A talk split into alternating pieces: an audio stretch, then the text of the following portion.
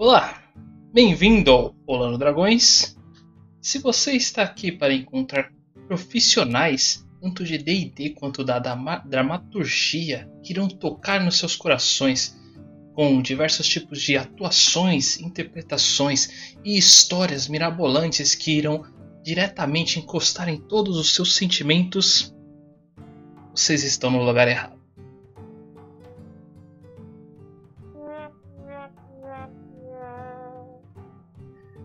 Então, profissionais de. Ah,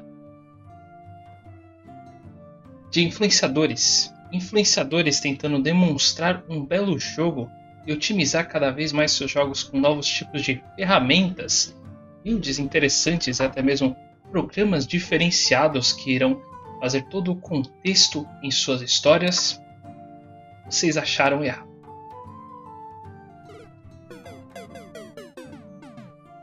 Mas, se estão aqui para ver pessoas que amam D&D a quinta edição e sempre tentam se atualizar e fazer coisas realmente diferentes para tentar melhorar cada vez mais nossos jogos e até mesmo o de vocês, para que façam cada vez jogos melhores e com textos totalmente novos, agora sim vocês estão no lugar certo. Eu sou Ivar, aqui do meu lado está o Douglas, do outro lado aqui o André, e hoje em nosso assunto do podcast, um assunto livre que nós acabamos escolhendo aqui, será realmente sobre a Party Composition que nós mencionamos da última vez. Não esqueçam de dar uma passada ainda assim nos nossos nos links aqui abaixo que são dos nossos do Facebook, do Twitch e do Instagram. Lá vocês irão encontrar diversas informações diferentes nossas, desde nossas builds que nós fazemos, até mesmo de diversos monstros que criamos, algumas informações próprias e até de votações dos nossos podcasts. Com elas vocês irão participar cada vez mais aqui de toda a guilda do Polano Dragões e se, e se melhorarem em geral realmente no percurso e tentar nos melhorar no contexto também. Como se não bastasse, nós também temos a Twitch, lá nós fazemos lives de vez em quando principalmente do jogo Hard and Dark, todo sábado às 4h30 mais ou menos. E também nós temos um blog onde vocês irão encontrar todas as informações das builds quanto dos monstros, tudo bem mais detalhado e especificado. Não esqueça de dar uma passada por lá, será muito valioso para nós. Mas vamos seguir realmente o contexto aqui. Então vamos falar sobre Bard Composition. E não se esqueçam, pessoal, de sempre ter o Napoleão no grupo de vocês pois ele é muito bom na party.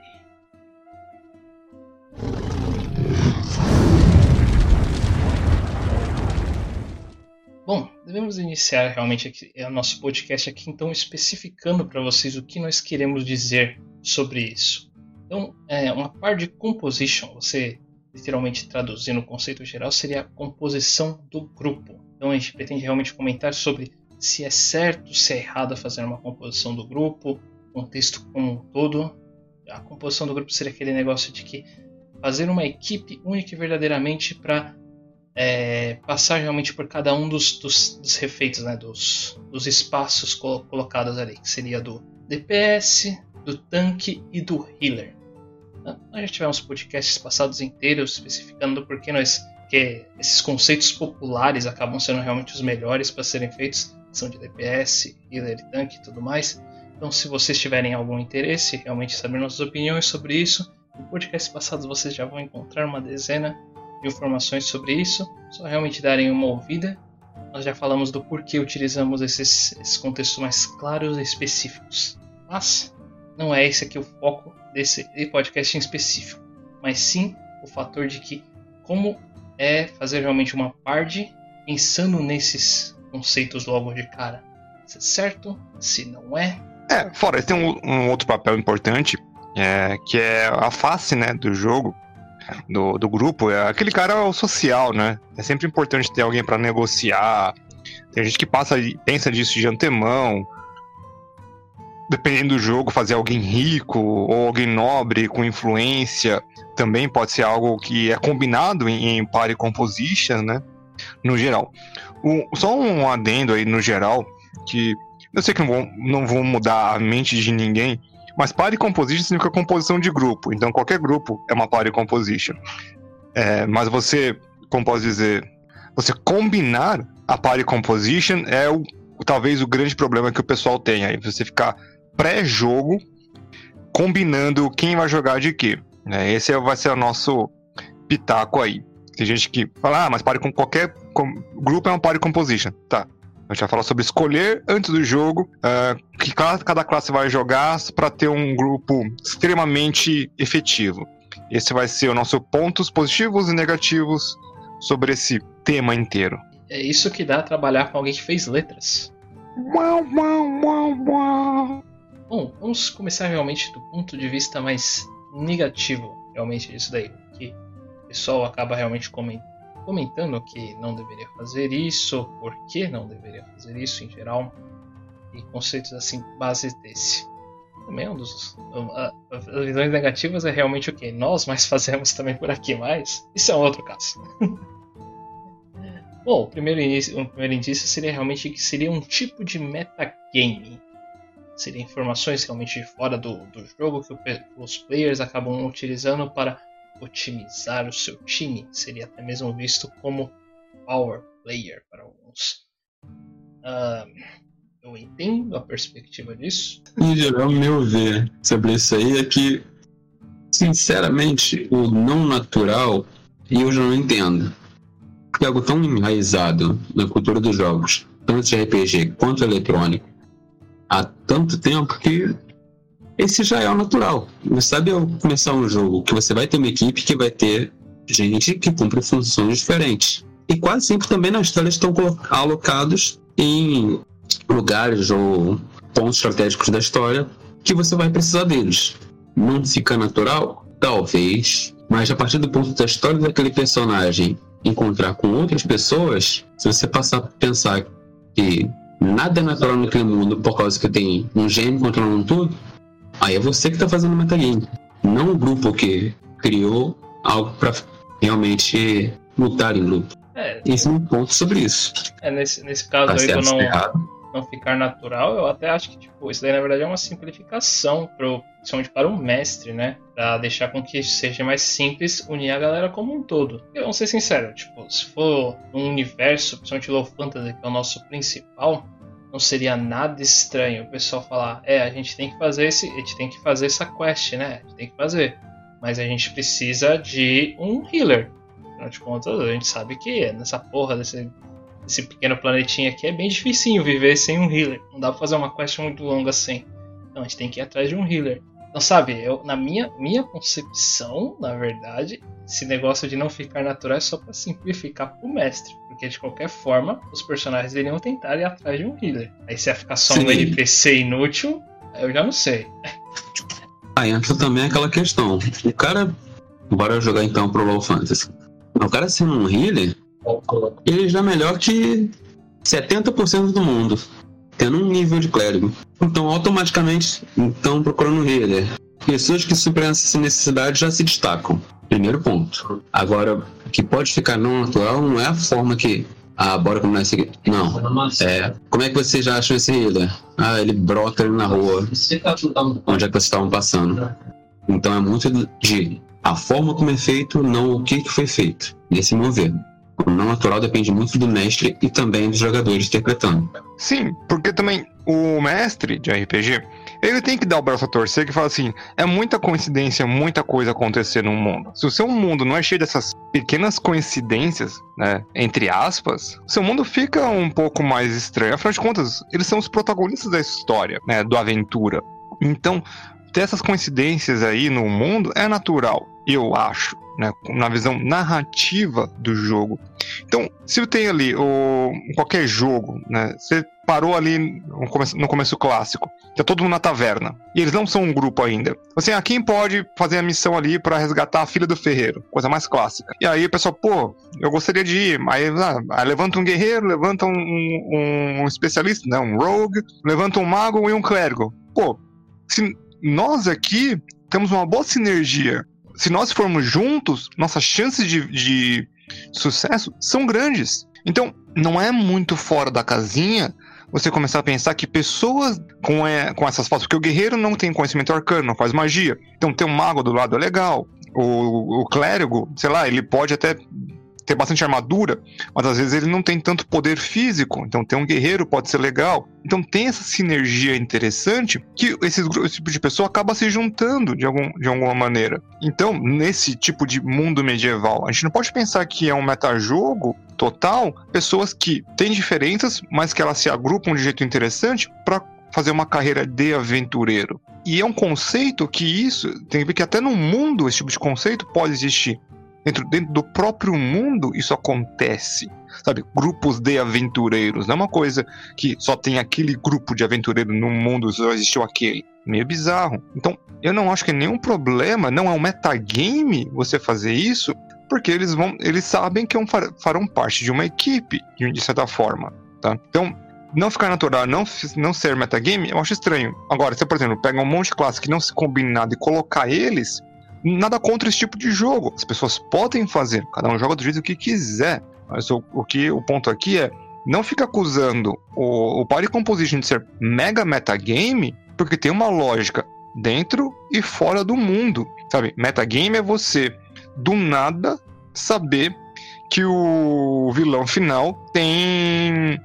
É, não tem resistência ou tem vulnerabilidade a dano psíquico. Onde você conseguiu essa informação? Isso é metagame. Ou saber o que o personagem, é, o seu colega, o seu personagem, o outro personagem que você está jogando, falou, de, falou com o rei enquanto você não estava. Isso também é metagame, porque você como jogador ouviu. Então, acho que é meio bizarro. Beira o metagame, para mim, beira. Mas, como o André disse, é algo tão comum, você vê, sabe, é tão comum em jogo de RPG, principalmente eletrônico, você tem uma equipe ali, uh, alguns alguns dão uma, uma, liberdade maior, mas são jogos, não diria mais difíceis, mas com maior poder de ser mais livre, né?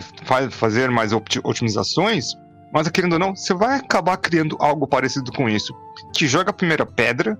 Quem no, num jogo de tática, estilo Final Fantasy Tactics, ou sei lá o que, coisa parecida com isso, não tinha alguém que curava a equipe, não tinha alguém que ia na frente, não tinha alguém que fazia um esqueminha ali, sabe? Quem não fazia isso? Eu mesmo que não curto muito coisa de mago, tinha um, tinha um healer, tinha um. Não tinha necessariamente um mago, mas tinha um meio que um arcano ali no meio. Mas ia ser metagame? Não, porque é coisa militar. Sabe, aí pra frente, conquistar o inimigo.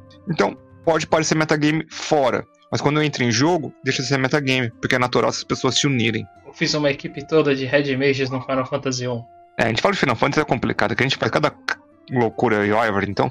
Não, você falou isso, eu até pensei aqui. Putz, fazer um grupo de cinco guerreiros todo mundo campeão, vai dar bom. Até o nível 5, por aí, mais ou menos. Agora entra o meme clássico do faz um teste de vontade.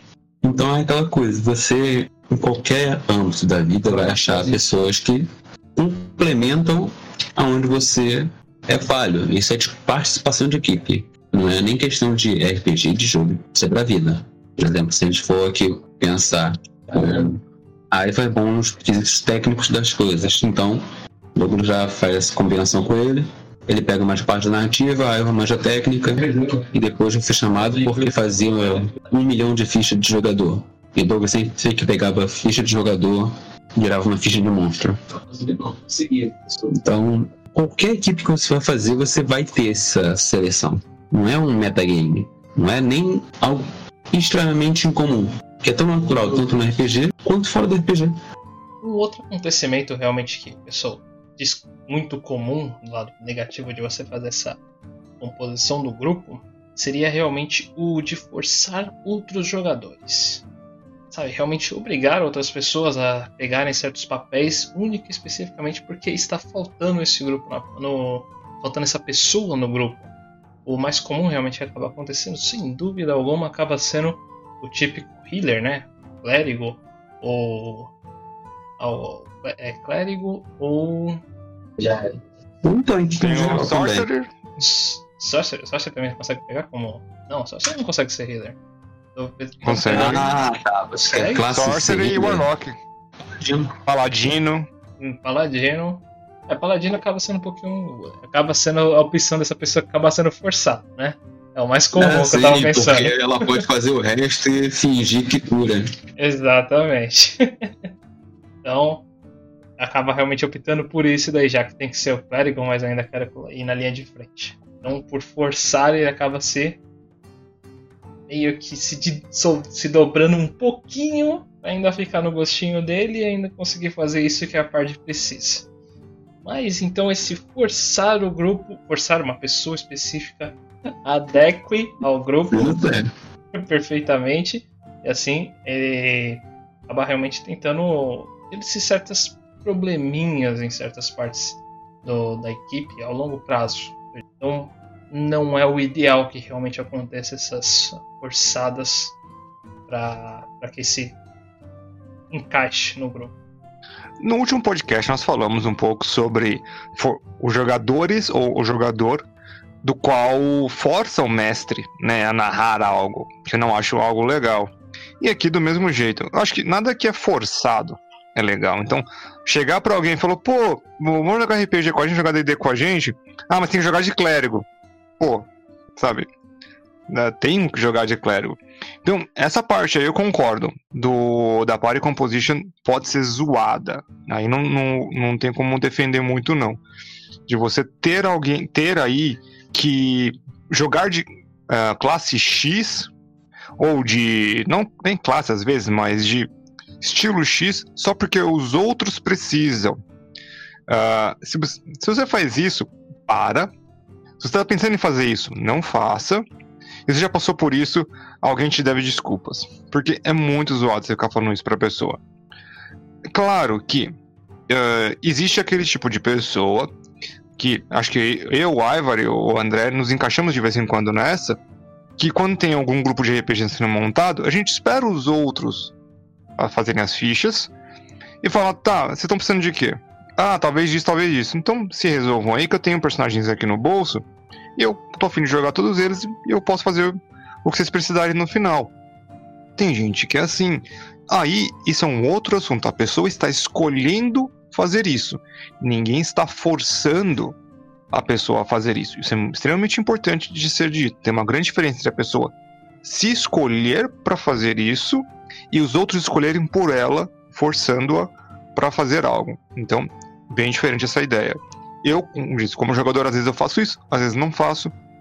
Então, é interessante. E, vamos lá, é um, é um mérito para a pessoa, tipo, conseguir aí fazer esse tipo de coisa para levar uma mesa à frente. É, um, é, uma coisa legal. Tanto os mestres quanto os jogadores aprovam esse jogador aí, fica mais bem visto. Pelo menos nos meus olhos. Você não, vê, não, não acha que é, que é interessante, a opinião é sua, você tem direito. Mas tem a ficha para testar.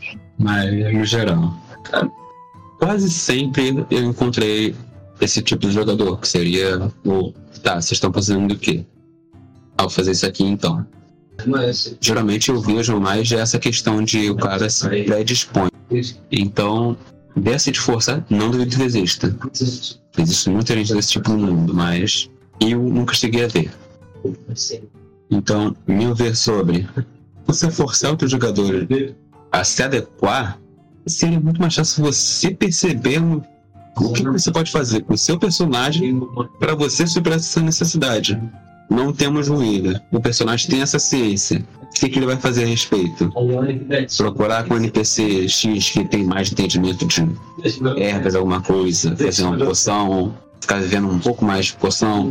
Ou ele mesmo se procurar a se predispor a virar uma dessas classes mais healer. Às vezes não precisa ser tanto de um clérigo, mas tem outras classes, tipo guerreiro, que vai ter um sustain maior para si mesmo. Acho que a própria adequação é o caminho mais certeiro para isso. Você não esperar que outra pessoa faça algo para você ficar bem. E outro caso que realmente pode acabar acontecendo, né? Por causa disso, são os de parar o jogo antes mesmo de começar. Uh, seja por realmente o pessoal não ter conseguido completar o grupo, ou até mesmo por ter ficado muito tempo realmente discutindo realmente como é que pode alinhar um grupo corretamente, fatores assim, então por isso acaba perdendo bem mais do que apenas uma única sessão zero, acaba perdendo diversas delas até deixarem o grupo corretamente alinhado para que possam iniciar sua aventura. Pode ser problemas que realmente podem acabar acontecendo, eu particularmente vejo em principalmente em mesas de maior, maior quantidade de iniciantes, né, que nunca realmente jogaram e estão acostumados com isso. pode ser algo possível de acontecer. Não acho que seja o normal, mas realmente ficar é, protelando tanto uma, o jogo de iniciar faz com que a pessoa simplesmente acabe saindo e o jogo nunca aconteça. Isso já aconteceu comigo. É, muitas das vezes, a, a sessão zero, né, que foi o nosso último podcast, ela já tem um, um ânimo ali, muitas das vezes, para as pessoas até mesmo começarem a jogar né, na própria sessão zero. Eu sei que não é intuito, mas só uma introduçãozinha, às vezes, não faz mal. E se você para muito tempo dentro da sessão zero, isso se estende aí para as outras, para as pessoas falarem, pô, vamos fazer uma equipe. Ah, eu queria fazer tal coisa. Ah, mas se ele jogar de tal coisa, não posso jogar de tal coisa. Ah, mas se ele vai ter um paladino, não pode ter um ladino. Você vai ter um, um Tiflin, não pode ter um, sei lá, um Firbolg. E assim vai, sabe? Tem gente que inventa motivo para tudo. Às vezes até um próprio mestre é, tem as suas limitações para isso, porque ele acha que não combina. É, eu acho que o Messi, na verdade, deve ficar extremamente quieto, tipo, nesse tipo de coisa, mas tudo bem. É, só para dar aqueles avisos, tipo, olha, é, essa raça aqui é rara, então traz uma história interessante. Esse tipo de toque aí, beleza, mas fora isso, eu acho um pouco mais bizarro, mas é a nossa opinião. A gente fala sobre isso aí no podcast sobre proibição. Não vou lembrar qual era o tema agora do podcast, mas nós dedicamos um bom tempo para isso. Uh, eu vou lembrar qual é o podcast e coloco no link. Então, é, parar o jogo antes não é legal. Por isso que é sempre interessante as pessoas terem vários personagens já em mente, ou pelo menos alguns conceitos, para conseguir colocar em mesa, sabe? Uh, acho que um dos problemas aí que as pessoas têm, mais ou menos, tá? Vamos ser tão radical assim, é que as pessoas tem uma, um personagem que eles querem muito, muito, muito, muito jogar. E se não for daquele jeitinho, eles não vão jogar. Então, sido tudo jeito deles exatamente daquele jeito. É o famoso Snowflake, né? E aí. Só que aí esse personagem pode estar causando um grande problema, porque ele falou, pô, não tá combinando com o resto do grupo. Você tá fazendo um, um Draw Evil, sabe? Ladino Lawful Evil. E aí a gente tem aqui um clérigo, um paladino, um druida e um guerreiro. Sabe, você tá meio distante, mas a pessoa quer jogar com aquilo.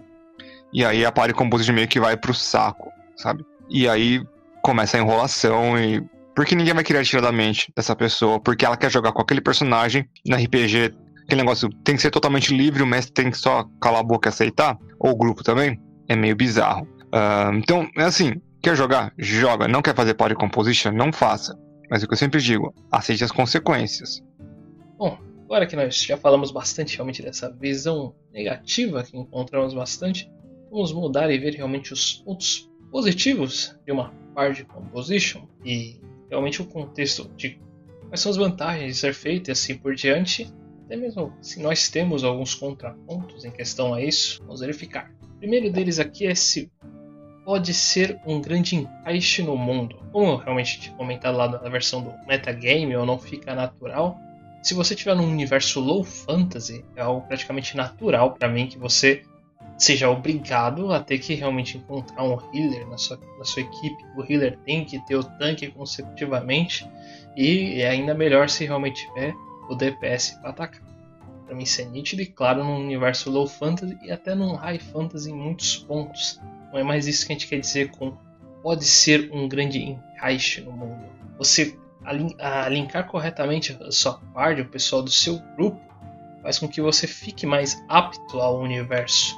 Depende bastante também de como o universo acaba sendo montado e alguns contextos da história em geral, mas na grande maioria isso acaba sendo uma grande vantagem para o seu lado, na sua perspectiva. É, terem personagens aí pré-alinhados ou alinhados uh, inicialmente é uma grande mão na roda. Né? Eu não falando de fazer a história dos personagens juntos ou fazerem com que os jogadores sejam de um grupo específico, né? Certo que eu acho isso uma grande ideia para você começar um, um, jogo, né? Você fazer com que os personagens já sejam de algum grupo específico e fica tudo mais fácil. E aí, querendo ou não, a party composition ela já vi, ela deixa de ser algo interessante para virar algo mandatório. Porque qual inferno de, pessoa, de organização não vai querer Isso. Então, se você está fazendo um jogo desse tipo, que eu altamente recomendo, que é mega interessante, por que não fazer essa Japari Composition bonitinha? Um, seria uma tropa de elite, uma tropa interessante para colocar no seu mundo e pode ser muito mais legal, porque afinal de contas é assim que funcionam os grupos de mercenários, de, né, pelo menos no mundo medieval de fantasia. Você precisa ter, não precisa ter 30 guerreiros, precisa ter algumas pessoas diferentes. Então, e também no mundo, se, se qual é a função de um grupo de aventureiros? Fazer aventuras. Então, se o cara vai contratar, imagina lá que eu tenho um rei, barão, whatever no seu mundo. E aí ele vê lá quatro guerreiros. Ele olha assim, então, estava precisando de alguém para é, fazer uma missão, mas vocês quatro conseguem sobreviver numa floresta? Vocês não têm nenhum tipo de é, sobrevivente com vocês? Ou alguém que tenha é, poderes divinos ou arcanos? Fica complicado até pro grupo. Porque em, no jogo, são quatro guerreiros, são quatro pessoas, tipo, combatentes. Dentro de uma guerra, beleza. Mas está limitando muito a história pro seu, pro seu mundo, né? Isso já tá até um encaixe aí, que colei até aqui pro pessoal aqui, que alguém do Facebook me tem um comentário que se, o, se os jogadores são fracos de uma parte, o mestre não deve fazer desafios daquele jeito. Ou seja, se são ruins de força, não tem desafio de força, se são ruins social, magia, o mestre não deve fazer esse tipo de desafio porque não é legal. Discordo plenamente, o mundo é vivo e tem, tem, e tem aventura. Se o grupo não tem alguma coisa, se vira, sabe? Uh, é assim que é a vida, é assim que o RPG deveria ser. Eu não tenho os recursos, vai buscar e faz. Hum, ficar pegando na mãozinha não é legal. A gente vai falar mais sobre isso em algum podcast mais longo, mas só quero deixar isso claro que tá me irritando já faz um tempo essa fala. Então, sabe, tem um, encaixe no mundo também. Se você vê agora um grupo que é um guerreiro, um, um rogue, ou, ou colocar um ranger, uh, um mago e um clérigo. Você fala, pô, esse pessoal aí junto, eles são legais. Eles, como grupo, eles, eles se balanceiam. Então, a, a chance de algum nobre ou alguma pessoa querer contratá-los para fazer algum serviço é muito maior. Porque vai dar uma, um ar de confiança maior. Lembrando que quem tá no mundo não é besta, sabe o que é um paladino, sabe como funciona. Sabe, a gente aqui sabe o que é uma nave, sabe, sabe como é que funciona mais ou menos combate aéreo, combate naval, combate é, infantaria. Nós nunca estivemos no exército, mas temos uma ideia de como isso funciona. Sabe que precisa das três forças aí para mover uma guerra. Então, a, a mesma coisa de ciência e conhecimento, as pessoas do mundo medieval também têm. E quanto maior a hierarquia de poder, as pessoas têm mais conhecimento ainda. Então é quem contrata esses grupos de aventureiros. Você vai fazer quest ali pro cara da fazenda para receber cobre e comida. Vai quest pro rei para receber sua full plate. Então acho que do que eu tava vendo aqui, foi o único que percebeu outro ponto no, pode ser um grande caixa no mundo. Esse ponto é mais pro mestre. E você, se você tem no grupo cinco guerreiros, beleza, você tem cinco reinos, ou às vezes são conhecidos da mesma facção ou do mesmo exército que se juntaram e bora fazer uma parada legal entre a gente? Tá. O mundo acabou aí. E o resto não cresceu tanto. Agora, se você tem um mago, agora você já tem uma escola arcana no seu mundo. Você já tem um mago superior a esse que normalmente eles não aprendem sozinhos. Se você tem um druida, você já expandiu seu mundo mais pro lado da natureza, pela própria história do jogador. Só do fato do jogador ter feito a história dele, seu mundo já cresceu mais. Ah, eu tenho um clérigo. Beleza, você já melhorou seu mundo pro lado das divindades. Tu obrigatoriamente vai ter que trabalhar melhor essas três partes só por ter um clérigo, um druida e um guerreiro. E um mago. Então, ao meu ver, você ter uma composição diversificada enriquece o mundo naturalmente. Com certeza, com certeza. Ótimo ponto. O, narrador também ganha muito com isso. Então, para os jogadores que acham que isso pode ser ruim, ou para os narradores, pense nesse tipo de coisa. Que tem muito nexo ter essa, essa junção natural do grupo. Então, assim, não sei nem o que dizer. Para um narrador, é óbvio. Eu preparei muito do meu mundo para quando antes jogarem preparei muito, fiquei muito tempo com esse jogo na cabeça, eh, fazendo o mapa, pensando nas facções que tinham, nos reinos que tinham, como funcionava esse reino, pensei em muita coisa. Mas em nenhum momento eu pensei que tinham piratas. Sem brincadeira, uma coisa que eu não pensei. porque estavam num continente. Me chega o André, piratas, beleza. Nunca pensei que teria um- uma quantidade tão, tão grande de Dragonborns. Bombonzan, Dragonborns. O Edrak foi fácil, sem brincadeira. Já tinha Draw no mundo. Então, hum, Draw. Já tinha. Fácil. Adoro um Draw. Ah, então, mas isso enriqueceu porque agora tinha um Draw fugido, que não tava junto com os outros Draws. Interessante. Então tem um, tem um Traidouros, olha só, de família o negócio. É, ele no é há muito mais tempo, antes de ser um traidor de vocês. Não, não, a mãe do Edrak é Traidouras. né? Já, por um né? caso- Foi por um caso nobre, pelo menos no caso dela. O Erdrak é só pra ir atrás do rabo de saco. Não, ela. fu- Olha, na minha mente, a mãe do Edrak foi Traidouros pra ficar com o par de Edrak que deu o Edrak. Também. Ela quebrou todos os escravos. Ou seja, foi muito mais merda. Ela não pode É. apontar o dedo. Gerou o. Pode. Tá tudo errado. Exato. Então, então, então isso aí enriquece bastante o mundo do narrador também. Então, ter uma, uma diversificação e o grupo como um todo querendo combinando isso com essas classes diferentes, essas coisas mirabolantes diferentes, fica também muito interessante, sabe? Dá pra fazer tem milhares de ferramentas narrativas que você pode analisar. Então aquele negócio não é eh, não é que para você sempre dizer sim, e sim dizer não com cautela. Isso é uma grande diferença. E um outro ponto que fica claramente, bem claro na verdade, realmente no contexto da aventura toda, é que o grupo pode ter um pouquinho mais de confiança. Isso é extremamente nítido. É, tem nem muito o que dizer, tipo, vou usar como base realmente o pessoal do, do Hard and Dark, que é o jogo que a gente acaba fazendo todo sábado aí. Caso vocês não tivessem o Pombonzon, vocês não conseguiriam fazer um quarto das missões que vocês fazem normalmente. Só de ter pedido já a Paladina e a Alice nessa última aventura, a equipe toda sentiu claramente um baque colossal por não ter um segundo healer, abre aspas. Então, essa, ter, uma composição bem feita na equipe faz com que os personagens consigam realizar certas façanhas com mais autoridade ou mais de formas mais claras e, e bem feitas. Eu falo isso como uma equipe como um todo. O Douglas deu, deu a ideia também de que não apenas DPS, tanques e healers existe uma equipe, mas também o cara que é a face da equipe é um ótimo exemplo também. Se não tivesse o Saltair ali na equipe, tenho certeza que o pessoal realmente com conceitos políticos já estaria bem mais atrás do que, do que tem em contextos históricos que eles estão agora. Quase certo que eles nem teriam ido para. Diria, eu não diria atrás, eu acho bem pior. Manipulados. É, quase certo isso. Deus do céu. Segundo episódio já. Tomuzão entrou na sede da milícia. Beleza, beleza. Você quer fazer um favor pra gente? Quer? Bora. Onde é que eu assino? Então, aí. Ah, não. Saltar também faz realmente o trabalho dele muito bem na equipe como um todo. Então, essas ajudas que eles se, que eles se dão, cada um sendo proficiente naquilo que é melhor, faz com que a equipe toda consiga realmente realizar um trabalho bem melhor.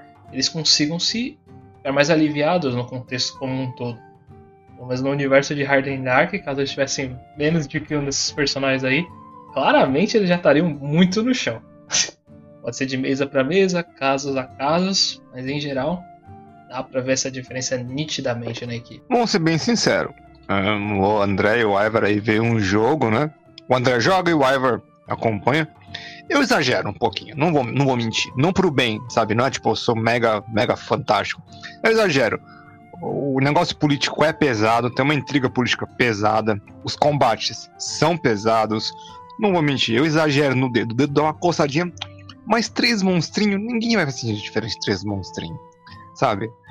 Ah, então, mas isso, querendo ou não, deixa o grupo. O grupo é, é confiante em si, tudo que já fizeram, mas se não fosse por algumas partes, eles não começariam a se intrigar na parte política se não fosse Saltair, começar a entrar muito em dungeon se fosse o próprio Bombonzan, não iam começar a ver sobre as coisas locais se não fosse o Erdrak.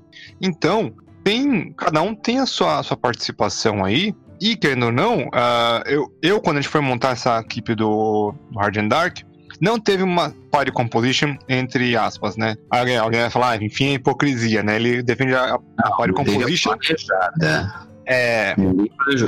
Faz sua ficha, tu tá no bar. Você. Não, não, mas teve uma, teve uma. É que, é que você não passou por isso, André. É que é, Ah. não, não- eu não deixei duplicar classe. Ah, sim. Retirem também Eu a não caixa.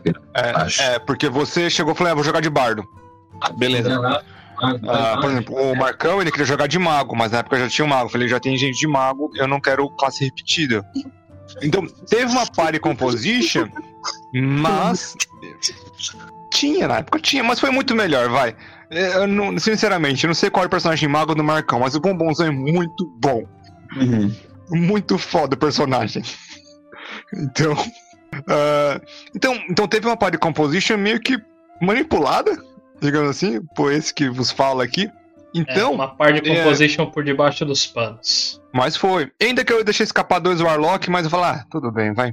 Só porque é Warlock. E no final Ah, nenhum mas- veio. Então, No no final deles, só um jogou só uma sessão, mas beleza. Sem problemas maiores sobre isso.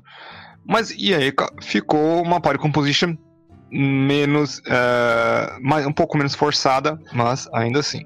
Não é que eu não disse pros jogadores, ah, você não pode tem que jogar de tal coisa. Eu falei, essa classe já tem, eu pretendo não fazer repetições. Naquele momento, o jogador falasse pra mim que fosse o Marcão, falou, pô, eu só queria jogar de mago, tchau. Eu ia falar, beleza, tá no seu direito. Não ter nada contra. Foi um movimento meio estranho né, de fazer isso? Foi. Mas eu queria buscar essa alinhação aí do grupo como um todo mesmo. Foi arriscado? Foi. Faria de novo? Possivelmente não. Aprendi com eu acho melhor mesmo abrir o jogo com a galera. Mas, em contraponto, muita confiança pode levar a desastre.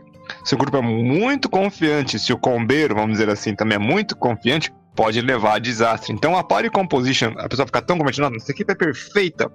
Aí o narrador vai lá e joga um, um encontro teoricamente equilibrado ou difícil, e o, grupo- e o grupo desmorona, desmorona, porque não pensou naquele trecho, sabe? Colocaram ali um monte de coisa, mas esqueceram de se proteger contra, sei lá, aberrações. Não tem proteção contra aberrações, você só sofre. E aí acabou, sabe? O, o- o narrador deixou. Porque tem muito bichinho de CR baixo ali, querendo que eles enganam, né? Intellect Devour que os gigam. Eles enganam aqueles bichinhos. Niog também é outro bicho desgraçado. Então, é, tem que tomar cuidado que muita confiança também pode ser ruim. Tudo em excesso é ruim. Então, uma coisa é ter confiança, outra coisa é ser burro. Outra coisa também que, ao meu ver, nessa da confiança, até dando exemplo do grupo, que aí já voltamos então lá pra cima de forçar outros jogadores. Os jogadores que vieram, vieram um mago e um guerreiro ladino que foi escolha completamente deles. O que que faremos com essa coisa de a Alice saiu, sentimos um baque muito forte na questão de cura por causa da cura pelas mãos do paladino próximo nível, se eu sobreviver a essa, certeza que vai ter um Curion antes ali. Nerfado, mas melhor ter do que não ter. Então vai aquela coisa de realmente se adaptar. O grupo pode ter mais confiança? Pode, mas também tem aquele pé atrás algo daquelas coisas que você não tem, também é algo que ele pode ter. E é saudável até. Putz, não temos mais um paladino, então bora recuar um pouco quando o assunto é um dead? Bora. O, Gui- o Ranger também que saiu. Era de monstruosidade. Bora não ficar tanto tempo mais na mata? Não tá mais tão seguro. Bora. É assim que funciona. Vai chegando a um ponto que você tem que ficar nesse equilíbrio. De o que, que a gente pode o que a gente não pode fazer com o que a gente tem. Agora vocês têm um ladino que não rouba, então quem sabe ele consegue abrir algumas fechaduras de vez em quando. É mais só aí, Ah, não. Tá de boa. O 20 ainda tá funcionando com a daga. salafrário. Postando na sorte. Tem sortudo, né? Ele pode. Não, tô confiando na minha sorte. Tô confiando na sortudo pra compensar minha sorte. E o último de nossos pontos positivos aqui de nossa listinha seria o caso de que você teria mais funções e táticas disponíveis para o grupo, e assim evitaria que o grupo acabe ficando capenga, abre aspas. Em geral, realmente é o que a gente estava comentando, tipo, você acaba tendo um grupo bem equilibrado e consistente, e cada um deles acabe podendo fazer, realizar, realizar atividades que podem deixar o grupo em certas situações preocupantes a longo percurso, faz com que o grupo acabe ficando mais redondo e perfeito a longo prazo e consiga sempre se alinhar, se ajudar e fazer cada vez mais um trabalho mais decente para que possam ser vistos como verdadeiros heróis em contexto como um todo. É, vocês não podem ficar acreditando que tudo vai ser que nem no universo de animes, que tudo bem se o personagem protagonista ali que ele vai ser todo bom em tudo. É isso aí, isso aí, pronto e não precisa de mais ninguém. Não é assim que funciona num roleplay game, num RPG. Tem que ter uma equipe e a equipe tem que se auxiliar na, tanto com as vantagens quanto as desvantagens que cada um tem. Tem muito o que dizer aqui. O grupo é feito exatamente por causa disso. Aquilo que alguém não é bom, ele vai procurar alguém bom para conseguir fazer isso que ele não faz bem. Sejamos mais como o Monk de Ruffy. Quem pegou a referência, meus parabéns. Obrigado pelos parabéns. Queriam obrigado, mas não vou conseguir. Bem, uh, isso, isso, é mais pura verdade. É, o protagonismo por si só, né? Ou o negócio do, de novo do Snowflake, né? A pessoa que quer só fazer aquele tipo de personagem e não vê o grupo como um todo, né? Afinal de contas, fala assim: ah, eu tenho que me divertir. Esse ter que me divertir é complicado. E aí, a partir disso, eu tenho que fazer o personagem que eu quero e o grupo que se dane, né? Pô, não, né? Esse, esse negócio é chato mesmo. Então, você. O, o legal do, do RPG, para mim, é o desenvolvimento de uma aventura barra história. E uma personagem participando. Mas não precisa ser um personagem que eu quero, aquele que exatamente que eu quero daquele jeito. Não, pode ser um outro personagem. Pode ser alguma coisa nada a ver. Pode ser uma coisa que eu inventei na hora. É, desenvolver esse personagem, é, ver a, a aventura, lutar com os monstros, participar das intrigas. Tudo isso é um interessante. E com, se você tem um grupo equilibrado com várias táticas, funções, você acaba conseguindo jogar mais ou é, explorar melhor o mundo do mestre. E se você tiver um mestre que tem cuidado em fazer as coisas, tem aí uma aptidão para fazer esse tipo de coisa, você está aí comprando um, um, grande é, uma grande diversão para você, que você vai ver um monte de coisa interessante, vai começar a entrar em um monte de é, intriga interessante dentro desse mundo. Então, fazer ter esse negócio, eu tenho que me divertir com o personagem que eu fiz, porque ele é o personagem que eu quero fazer, é meio bizarrão no final das contas. Então, se alinhar com os outros jogadores, para todo mundo estar no mesmo pé, na mesma ideia, é mega interessante, sabe? Não é algo que deve ser mal visto. Só que por um outro lado, isso não é necessário. A gente está aqui falando sobre party composition, esses lados positivos e negativos, mas também tem aquele lado de não ligo. E esse lado não ligo, para mim é totalmente válido. A pessoa fala, ah, não ligo, se tem o não party composition. Beleza. E a não ligar eu vejo sendo uma opção totalmente válida para cá. Sabe? Tem, mas tem aquele pessoal, não ligo e acho ruim. Então você não é que você não liga, você acha ruim. É uma grande diferença aí. Então eu acho que esse podcast é muito mais para as pessoas que acham ruim e acham que é a pior coisa do universo e que tira completamente a diversão do jogo. Não. Sabe, você ser esse snowflake aí que é, quer ser o máximo, tira diversão. Forçar alguém a jogar um tipo de personagem, tira diversão. Você fazer uma party composition, né, você programar a party composition, pode ser uma grande ferramenta para todo mundo, jogadores, narrador. Então, é, se você nunca fez, tente, é interessante. Se você acha que é ruim, beleza, só não fique criticando, sabe? Não fica falando que é a pior coisa do universo. E você que não liga, continue não ligando ou tente. Meu ver, essa questão de tática e função, ela também não vai ser feita de uma hora para outra, nem mesmo por quem faz pare composição. Isso é muito da vivência também entre os personagens, é meu ver essa coisa, por exemplo, que você já falou algumas vezes. Que vai lá, como é que funcionaria no mundo ideal? Verdade, chega no cara, não deixa passar, eu dou controle de grupo, fico recuado fazendo alguma coisa, xingando alguém que seja. Aí chega os DPS, que seria agora o Akin, a mid aplica um dano em AOE.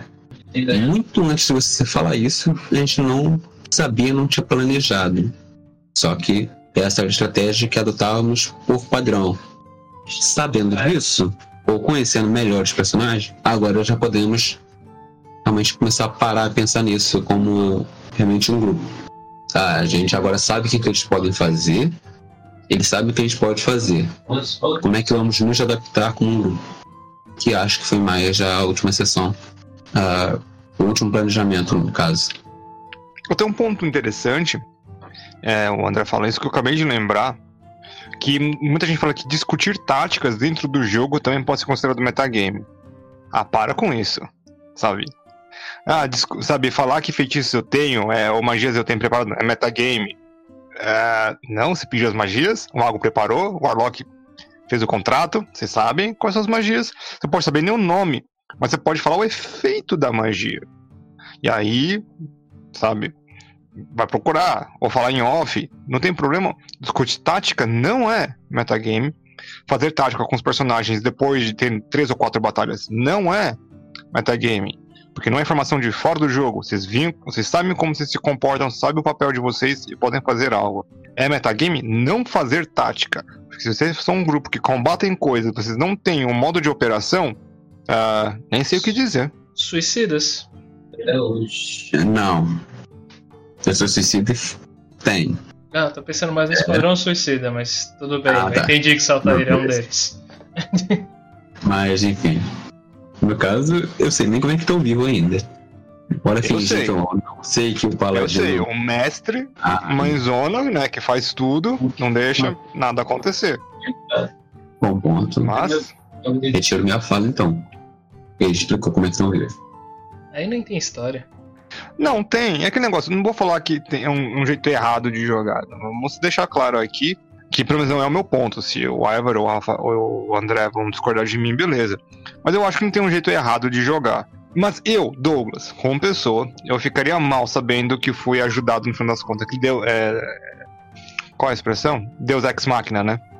Eu ficaria meio, meio bambo. A gente comentou isso no podcast que a gente tava falando até de Fullmetal Alchemist. Eu ficaria meio bambo se isso acontecesse comigo. Uh, de forma assim, bem esdrúxula, eu não me sentiria bem como jogador. Eu prefiro perder. Sem brincadeira, perder assim, não tem perder. Eu preferia ter um, TPK. Perder o personagem do que ter uma dessas. Então, eu, eu não posso falar por todo mundo. Então, eu acho que a parte da diversão do DD é ter a probabilidade de, é, não foi dessa vez. No meu caso, entendo e concordo nessa parte que não tem jogo errado. Apenas tente então achar pessoas que concordam com esse tipo de jogo e se divirtam com ele. Então, por mim, nada de errado nessa fala. Também não tem absolutamente nada contra jogar. Se você se diverte, não há nada de errado em questão, desde que não tire a diversão de outra pessoa. A única regra que eu tenho como base, se você segue ela, para mim está ótimo. Então, gostaria de agradecer a todos vocês por terem ouvido aqui mais um podcast do Rolando Dragões. Por favor, não esqueçam de dar uma passada nos links aqui abaixo para passar tanto no nosso Facebook, o Twitter e o Instagram. Lá vocês irão encontrar diversas builds e monstros e diversas informações realmente de nós do, do Rolando Dragões. Além disso, também diversas votações diferentes que nós fazemos tanto para nossos podcasts outros fatores e afins que acabamos colocando por lá. Ou se não bastasse, também encontrarão um link do Discord nós sempre utilizamos cada vez mais ele para nossa a guilda do Rolando Dragões como um todo sempre se ajudar, não apenas nesses, nesses contextos aqui do nosso canal, mas até mesmo para as, as mesas do pessoal como um todo. Qualquer dúvida ou problema que tiver, só, dá uma, só mandar lá pelo Rolando Dragões ali do Discord.